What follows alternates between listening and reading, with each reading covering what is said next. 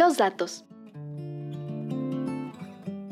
Desde el Observatorio Universitario de Violencias contra las Mujeres, con Estela Casados. Este jueves 23 de noviembre se cumplen siete años desde que el gobierno federal decretó la alerta por violencia de género contra las mujeres de Veracruz por el delito de feminicidio. De entonces a la fecha, tres gubernaturas han debido implementarla al realizar acciones que respondan a lo que mandata la declaratoria de alerta. Y digo que han debido porque no lo lograron.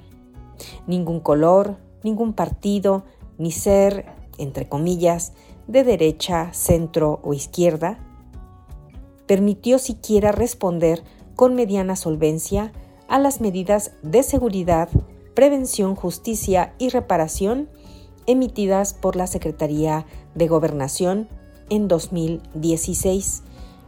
Y estas eran pues para atender el desastre que había y aún hay en Veracruz.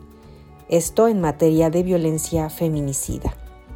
Mucha improvisación, machismo e ignorancia han caracterizado estos siete años de alerta.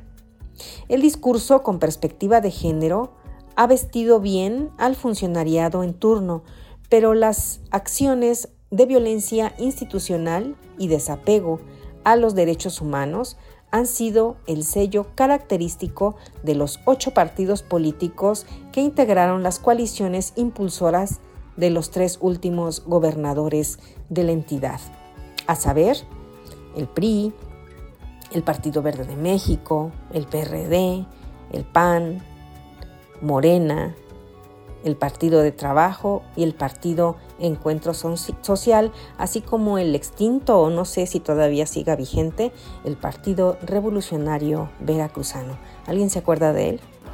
Bueno, pues ha sido en los discursos alusivos al Día Internacional de las Mujeres o al Día Internacional de la Eliminación de la Violencia contra las Mujeres o los tristemente célebres y oficialistas Días Naranja, que el tema, este tema de los derechos humanos de las mujeres, se asoma. Y nada más en esas fechas. Plagados de datos inexactos, palmaditas en la espalda, voces engoladas que se elevan en discursos triunfalistas llenos de imprecisiones que coquetean peligrosamente con la mentira y el abuso de poder. Cada día y cada año ha sido lo mismo. La muestra más reciente de ello fue la comparecencia de la Secretaría de Gobierno ante el Congreso local, en la voz de su encargado de despacho. Me indignaron mucho datos ahí referidos, pero por razones de espacio, de tiempo y de desánimo, solo me centro en dos. Uno, Nuevamente, los eventos de capacitación, sensibilización, entre comillas, programas y cursos en materia de perspectiva de género, cualquier cosa que el encargado de despacho y el funcionariado entiendan por ese término, parecieron ser las soluciones a las violencias contra las mujeres.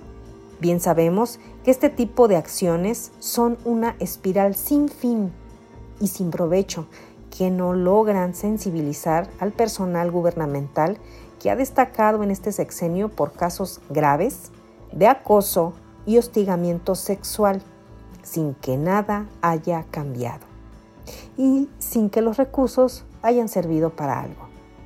La Secretaría de Gobierno ha sido y sigue siendo un ejemplo puntual de ello. No se hagan tontos. Nosotras no olvidamos. 2 la actitud triunfalista con la que se dijo haber atendido a la alerta por feminicidio. Tal vez fue aquí en donde se exhibió más ignorancia y, desinterés durante la comparecencia. Presumir que en México, entre los municipios con más delitos de feminicidio, solo se encuentra Veracruz y Papantla, pero que este último no está incluido en la declaratoria, evidencia un analfabetismo para gobernar que espanta. Lo es aún más decir que hay un acumulado de feminicidios de 100 casos por año que dejaron otras, otras administraciones, pero que ahora ha ido a la baja.